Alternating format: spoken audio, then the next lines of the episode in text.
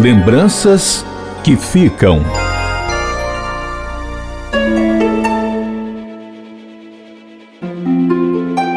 Ele seguiu os passos do pai na profissão e no batismo também recebeu o nome dele, Trajano Augusto de Almeida Filho. A formação em medicina foi nos anos 70, na Universidade Federal do Ceará. Em seguida, foi para o Rio de Janeiro, onde se especializou em radiologia. Ao retornar à Fortaleza, trabalhou em vários hospitais: IJF, Instituto do Câncer, Hospital de Messejana, até fundar a própria clínica Trajano Almeida em 1988. Dr. Trajano foi pai de cinco filhos: Lara, Érico, Breno, Yuri e Alonso, frutos de três relacionamentos.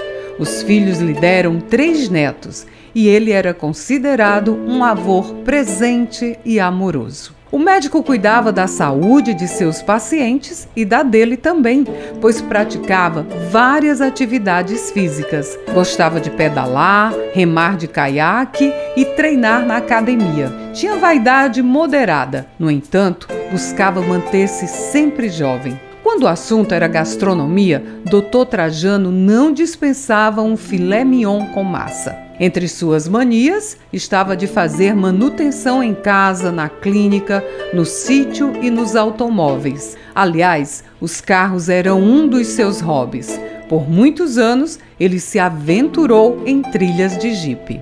Quem conviveu com o Dr. Trajano reconhecia seu caráter íntegro, a inteligência e o amor ao próximo. Por isso, ele conquistava a todos que estavam por perto. Sua maior mensagem de vida foi o seu próprio jeito de viver. Lembranças que ficam.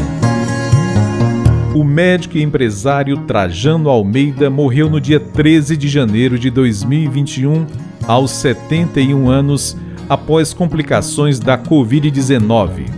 Depoimento baseado no relato do filho Breno Almeida. Produção e narração Ian Gomes. Direção e sonoplastia Ronaldo César.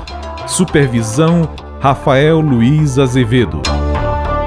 Compartilhar iniciativas. Esta é a meta da Assembleia Legislativa do Estado do Ceará.